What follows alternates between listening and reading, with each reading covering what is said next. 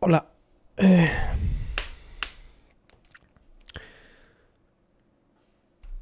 Estamos a 12 de julio de 2022. Son las 23 y 32, número Capicúa. Capicúa. 23 y 32, obviamente de la noche. Aquí donde yo estoy.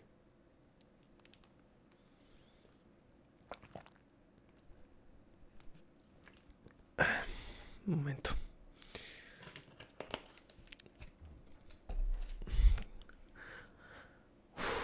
Estoy cansado, la verdad. Estoy cansado porque hace calor. Hace muchísimo calor, tío. Mucho calor. Pero bueno, también en parte estoy cansado porque me dejo estar cansado. Es como siento el cansancio y, me, y, me, y me revuelco en el cansancio, como, uff, qué cansado estoy, ¿no? Como, en vez de intentar gestionarlo y hacer que, es, que el calor me canse lo menos posible, pues me, me, me, me revuelvo en el cansancio y digo, uff, qué cansado estoy. Y eso hace que esté más cansado y que sienta más calor y el calor hace que esté más cansado y yo me, me vuelvo a bailar en lo cansado que estoy y al final lo único que acabo es estar cansado, eh, acabo estando cansado. Ay, Jesús. Soy yo... No amo el frío, porque no me gusta pasar frío. Gestiono mejor el calor que el frío. Pero hasta un punto. O sea, yo no... Es decir, ni, ni mucho calor me gusta, ni mucho frío me gusta. Pero tolero el calor mejor que tolero el frío. Pero... O sea, si tuviese que elegir entre muchísimo calor o muchísimo frío, prefiero mucho frío. Yo creo. Es curioso, porque en los extremos extremos prefiero el frío, pero en los no tan extremos prefiero el calor. No sé, es raro, la verdad. O sea, prefiero frío cuando me puedo resguardar del frío, cuando tengo ropa para protegerme. O sea, lo que no quiero es mucho frío cuando no tengo ropa para protegerme, ¿sabes? O mantas. O...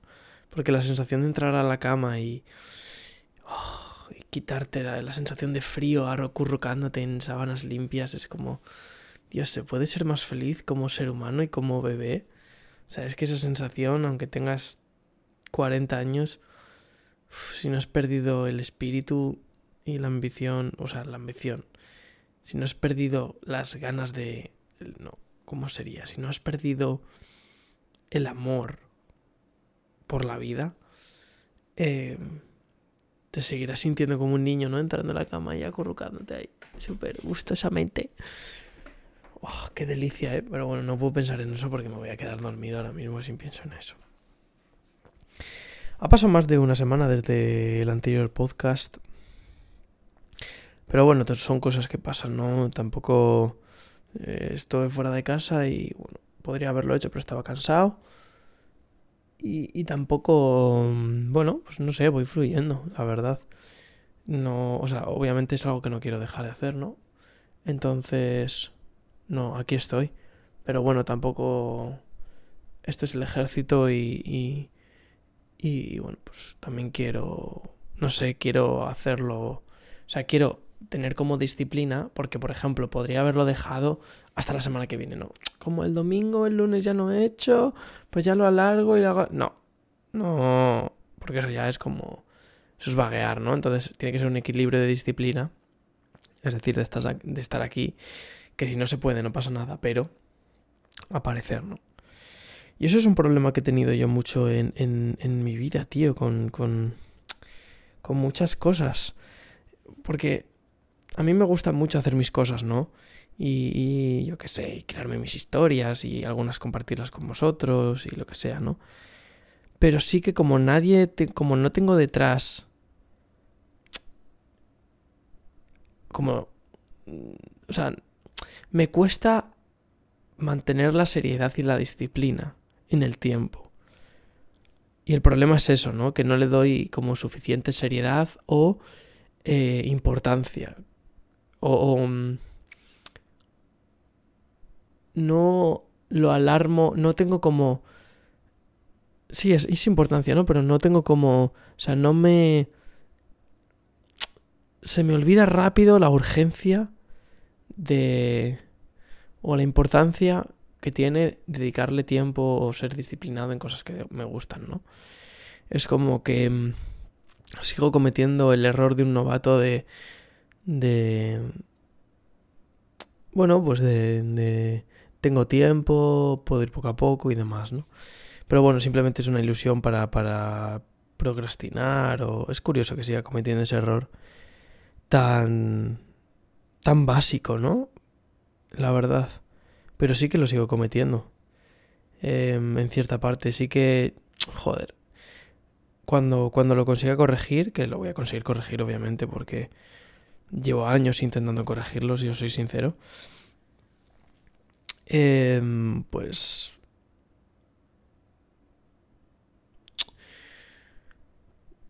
Pues será increíble, ¿no? Eh, yo creo. Eh, la cantidad de cosas que.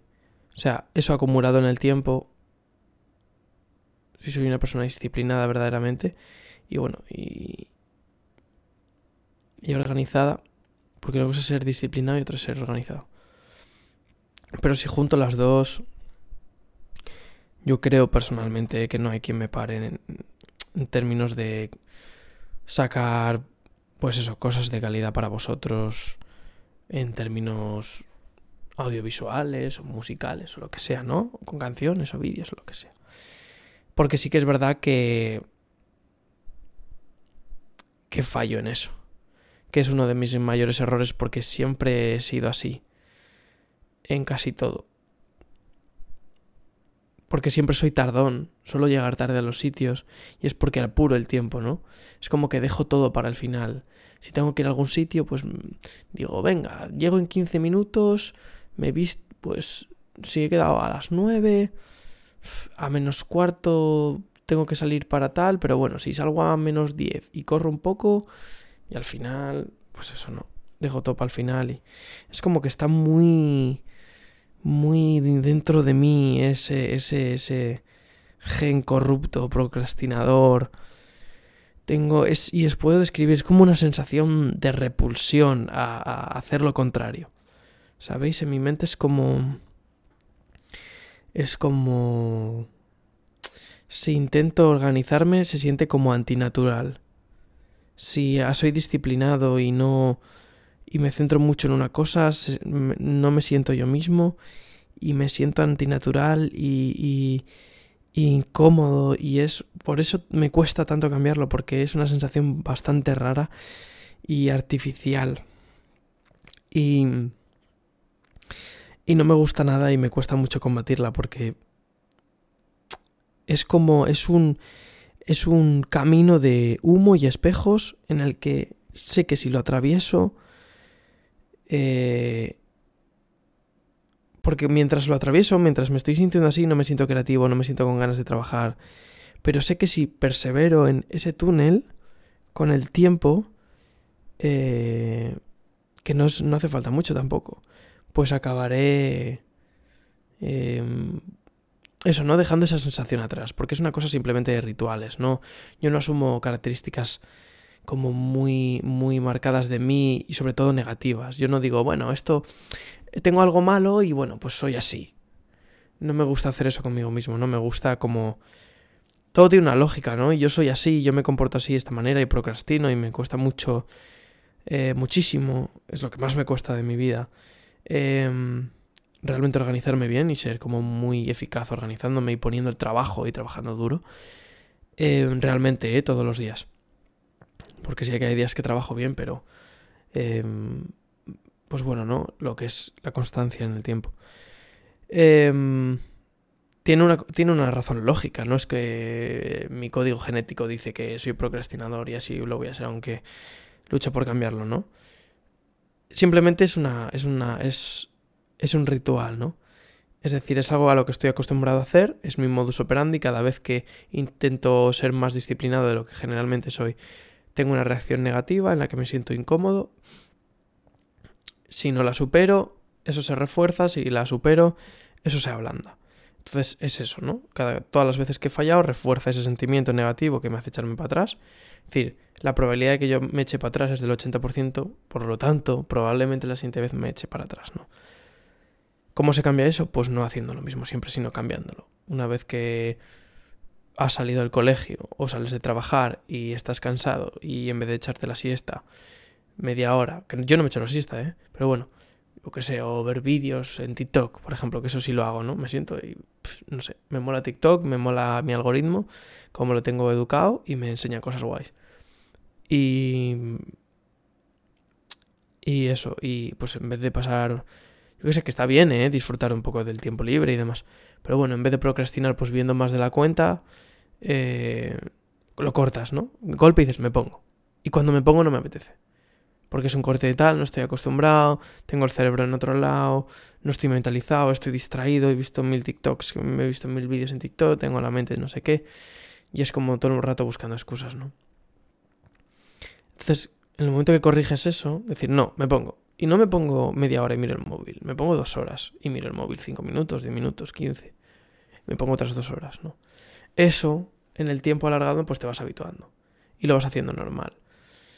Y todo el mundo sabe, ¿no? Que son 21 días los que hacen falta para que un ser humano coja un hábito, ¿no? Pues, pues eso, ¿no? En el tiempo, al final, si todas las noches te lavas los dientes después de cenar automáticamente, y antes no lo hacías, y llevas un mes haciéndolo, cuando al día 32, cuando termines de cenar, lo que va a pasar en tu cabeza es que va a decir, hora de lavarse los dientes. ¿Por qué? Porque siempre nos los lavamos. Y te va a costar muchísimo menos porque ya estás acostumbrado. Porque eso es lo que haces siempre. Entonces es. El, diseño del hábito en el ser humano es. es. es tan fascinante. En el, en, el fondo es tan increíble.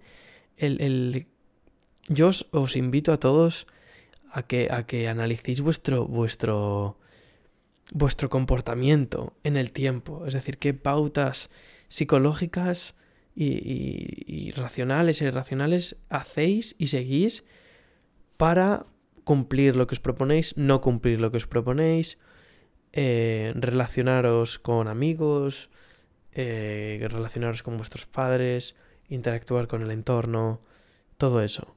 ¿Qué pautas hacéis? ¿Qué razonamientos? Uy, ¿por qué me he comportado así? Qué rituales hacéis siempre, por qué los hacéis, si tiene sentido, si no tiene sentido. Todo eso, ¿no? Como, yo que sé, fumar o...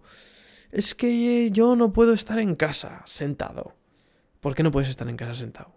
¿Por qué no te gusta estar en tu cuarto y tienes que estar todo el día fuera de casa? ¿Por qué? Pues eso tiene un sentido, una explicación, ¿no? Entonces, conocer esas cosas, no cambiarlo, sino conocer el por qué te ayuda mucho a entenderte. A entenderte y a poder, si quieres, y si en un momento lo necesitas o quieres cambiar, pues saber cómo cambiarlo, ¿no? Si yo no me tiro mucho tiempo en mi cuarto, yo qué sé, es que el de cuarto es un poco tonto, ¿no? Pero si yo no como comida saludable o no como verduras, porque de pequeño me dieron una verdura y, y vomité y desde entonces le tengo asco a todo lo verde, si tú eres consciente y te das cuenta de que no tiene sentido que por que tú vomites una vez una verdura no te guste, o sea, rechaces todas y digas, oh, voy a probar algo, estás rompiendo el hábito, ¿no? Estás yendo a contracorriente. En tu mente, siempre que ves una verdura, has hecho, has tenido una reacción negativa, ¿no? Entonces, en el momento que te fuerzas a tener una reacción positiva, es raro. Te sientes incómodo.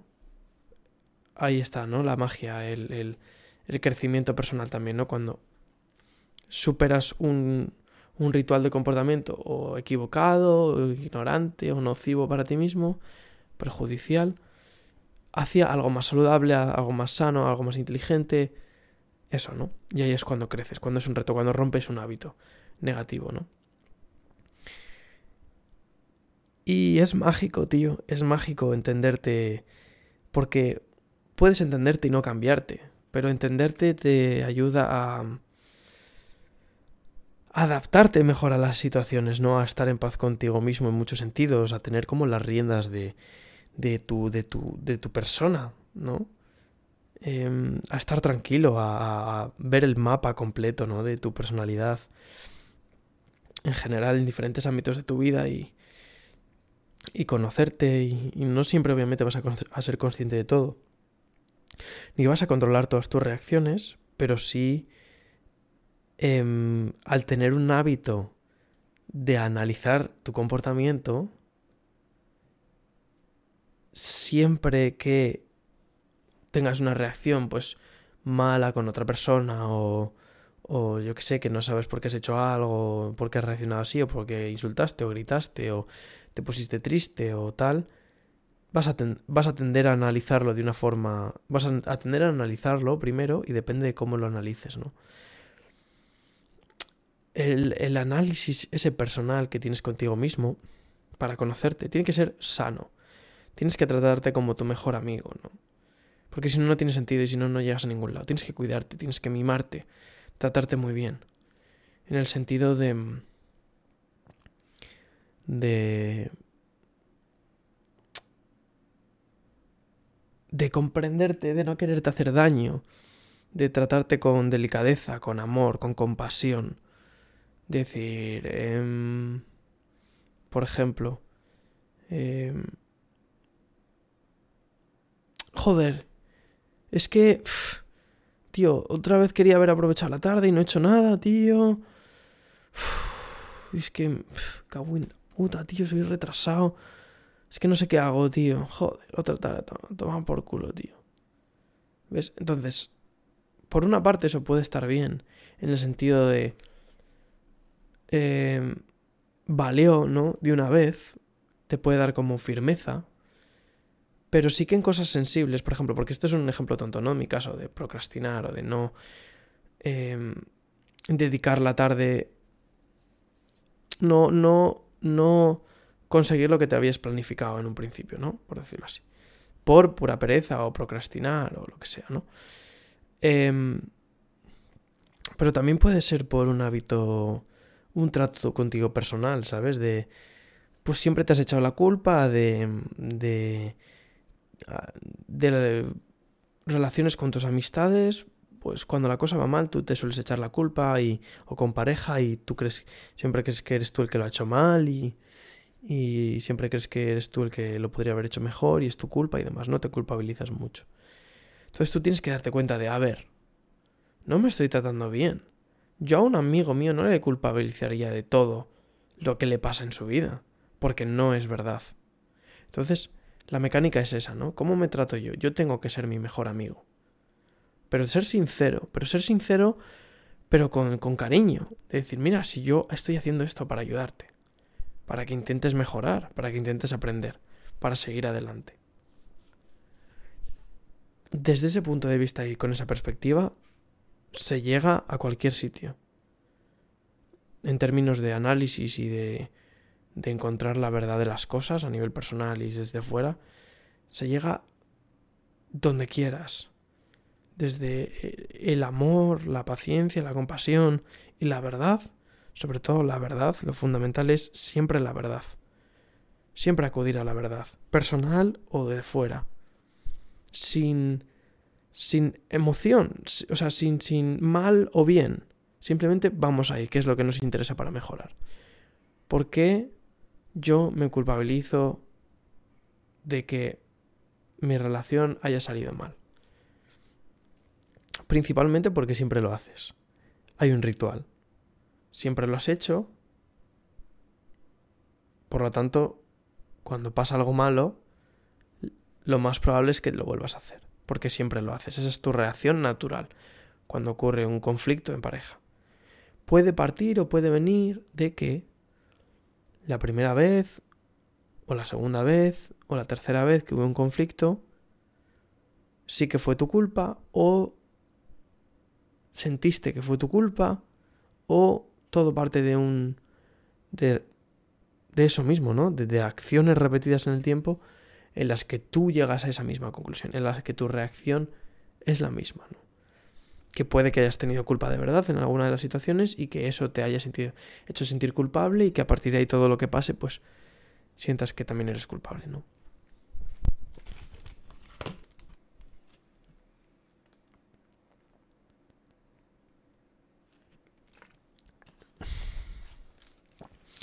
Pero es, es mágico.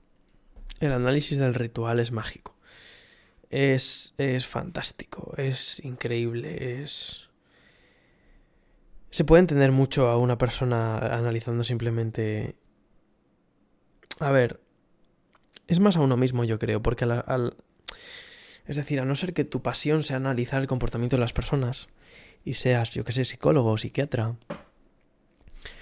em, o yo que sé, o analista de comportamientos de personas, pues es complicado, ¿no? Dedicarle mucho tiempo a, porque cada persona es un mundo y, hay muchísima profundidad en la personalidad de una persona y...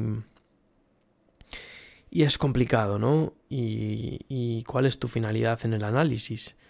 Porque la simple observación generalmente no te lleva a ningún lado, ¿no?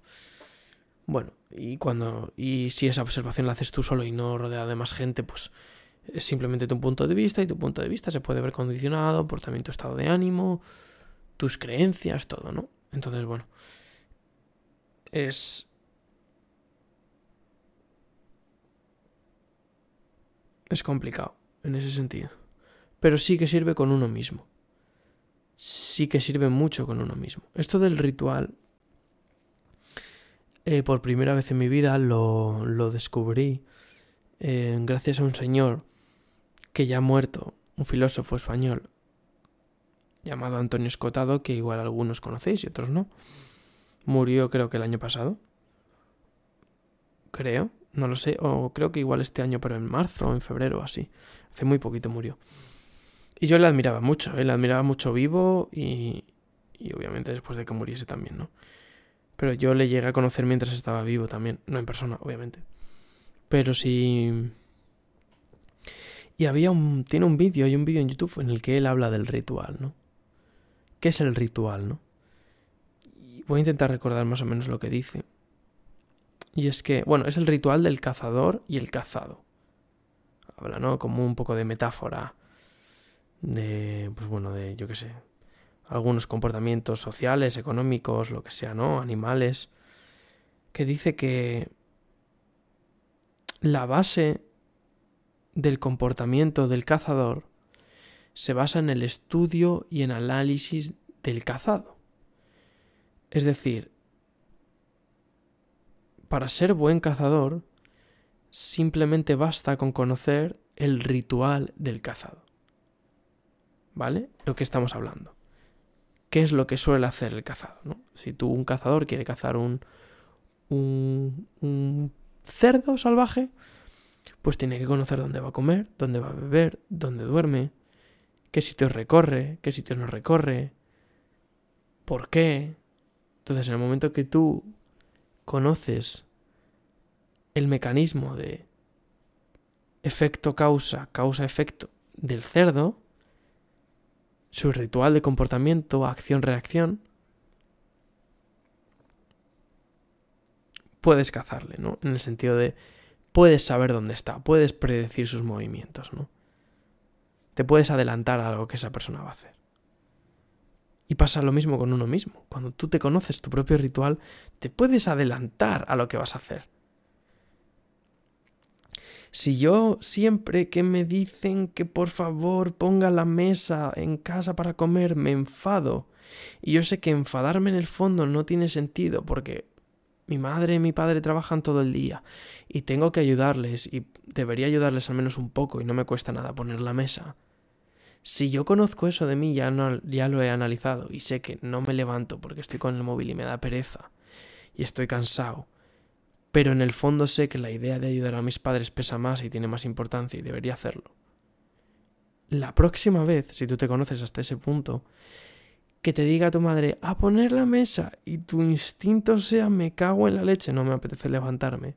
Sea como aparezca una voz en tu cabeza que, sé, que eres tú, que es tu voz del análisis, algo así, que una, una intención que has dejado al meditar el hecho de que tienes que cambiar esa actitud, va a saltar y te va a decir, eh, Coño, que tengo que ayudar a mi madre, que lleva todo el día trabajando y me está haciendo la comida. Voy a ayudarla.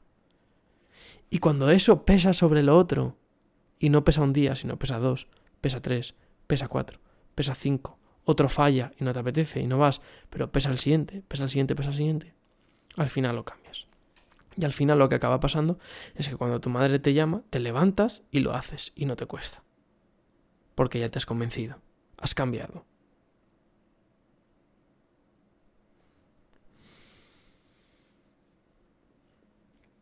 En el fondo, muchas de las veces no tiene por qué, ¿no? Tú puedes cambiar un hábito tuyo sin tener una razón lógica, simplemente haciéndolo y ya está, ¿no? El cerebro es muy así, todo lo que lo que ha sido más probable que pase en el pasado es más probable que pase en el futuro, ¿no?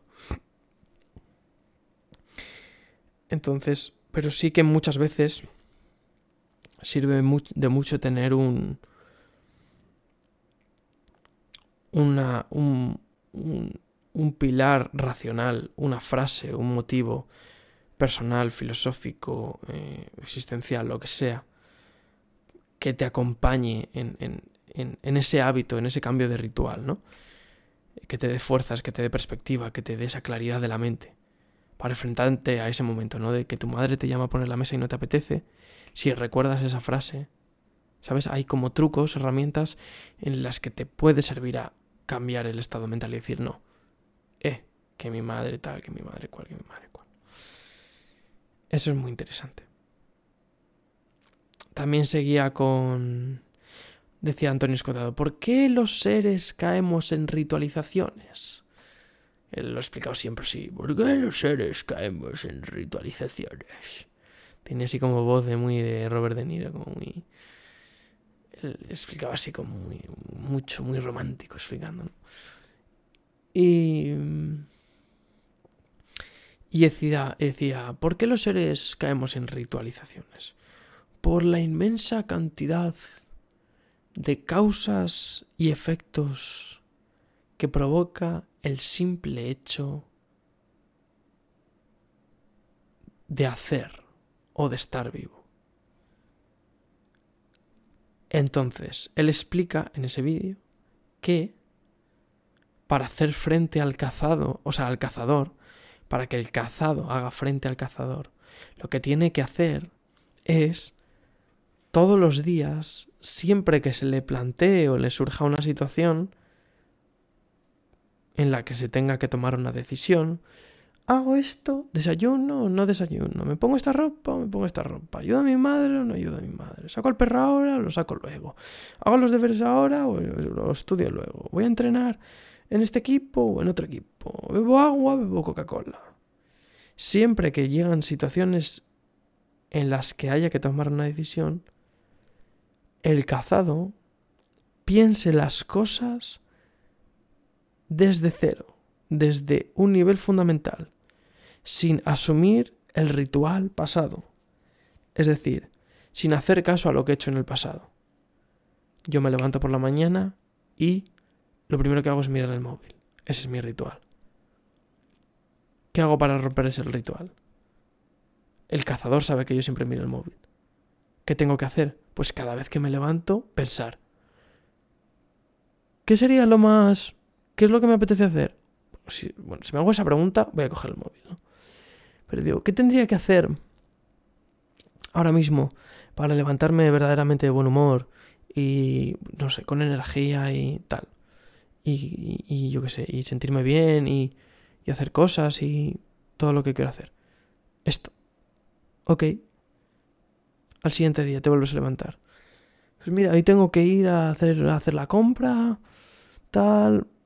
Mm, bueno, venga, me voy a dar 5 minutos de tal, que también me apetece, me voy a dar un poco de TikTok por la mañana, o vídeos de YouTube, o Twitter, o lo que sea. Tampoco mucho, menos que antes, y pero luego me levanto, me ducho y me voy a hacer la compra. ¿Qué hago el domingo después de estar toda la semana en el colegio trabajando? Venga, tengo media hora en el móvil, hay una hora, me da igual. Si tú cada día lo piensas y diseñas o creas, te organizas desde cero, sin pensar en el pasado, en los rituales, eres incazable. ¿No? Porque si el cerdo piensa todos los días dónde quiere comer, y dependiendo de si hace frío o si hace calor, él preferiría hacer una cosa u otra, pero como no lo piensa siempre va al mismo sitio, pues es cazado. Pero si realmente lo piensa cada día las situaciones son diferentes, ¿no? El contexto es diferente. Puede que muchas veces el resultado sea el mismo, ¿no?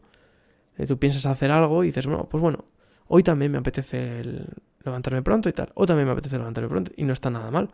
Si eso es lo mejor que puedes hacer para ti, para lo que quieres hacer contigo, con tu vida, con tus cosas. Pero bueno, siempre que mm, se hablan de estos temas se vuelve a lo mismo siempre. Siempre se vuelve a lo mismo. ¿Qué quieres hacer? ¿Qué es lo importante para ti? Siempre, siempre, siempre. Siempre, siempre, siempre. Y eso me encanta en realidad, tío. Porque hace ver que existe una verdad fundamental en el comportamiento del ser humano, ¿no?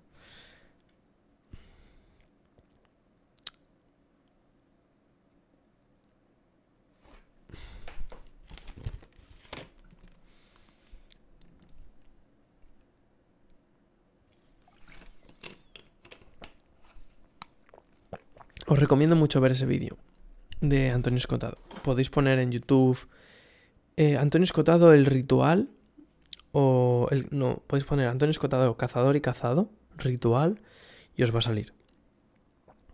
Y está muy guay. Os recomiendo mucho que veáis vídeos de Antonio Escotado porque está es interesante. Fuera de cosas de política y demás de de derecha, de izquierdas, es que él te piensa silencio. Centrémonos en la persona, en lo que está explicando, sin poner etiquetas ni banderas, simplemente como información, sin llegar a dar, em, obviamente como cualquier persona, el 100% de la, credibilidad en, en todo, pero bueno, sí que atendiendo, escuchando, aprendiendo. Es una persona muy interesante. Os lo recomiendo un montón.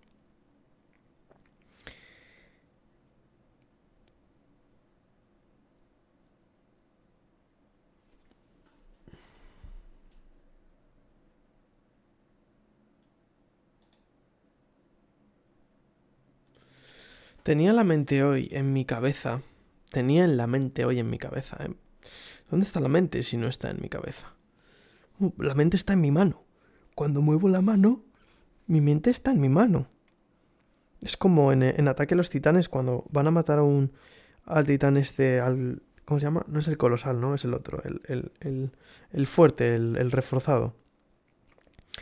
Que se transmite la conciencia a otras partes del cuerpo para que no le puedas matar. Pues esto es igual. Cuando mi cerebro... No mi cerebro, ¿no? Pero cuando yo, como, como software de este sistema biológico, decide mover la mano, mi conciencia está en mi mano. Se transmite la intención de mi conciencia, de, de, mi conciencia en, en este aparato biológico que es mi mano. Porque yo vivo en este cuerpo, ¿no? Y está aquí. Y si se para y la dejo muerta, pues ya no hay nada. Y ha vuelto toda al cerebro, supongo. Deja de sentirlo, pero si la muevo la siento. ¿Qué paranoia en el fondo es querer mover la mano y moverla? Es muy loco, tío.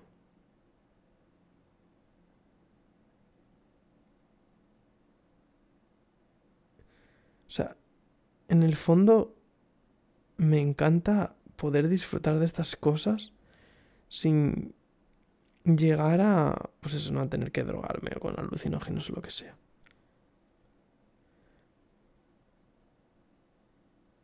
Me encanta, tío. Es que en el fondo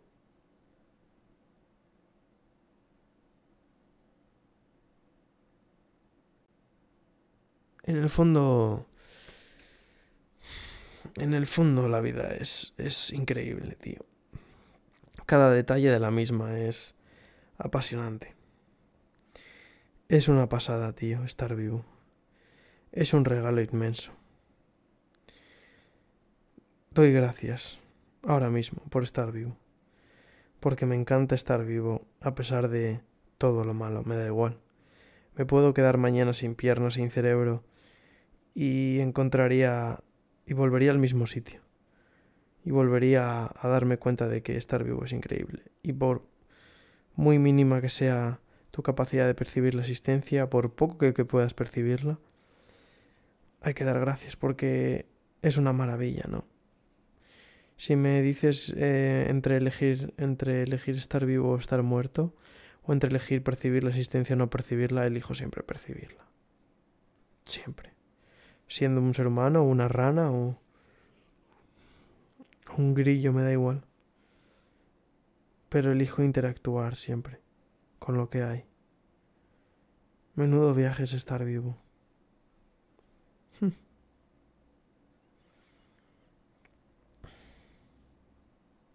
Menudo viaje.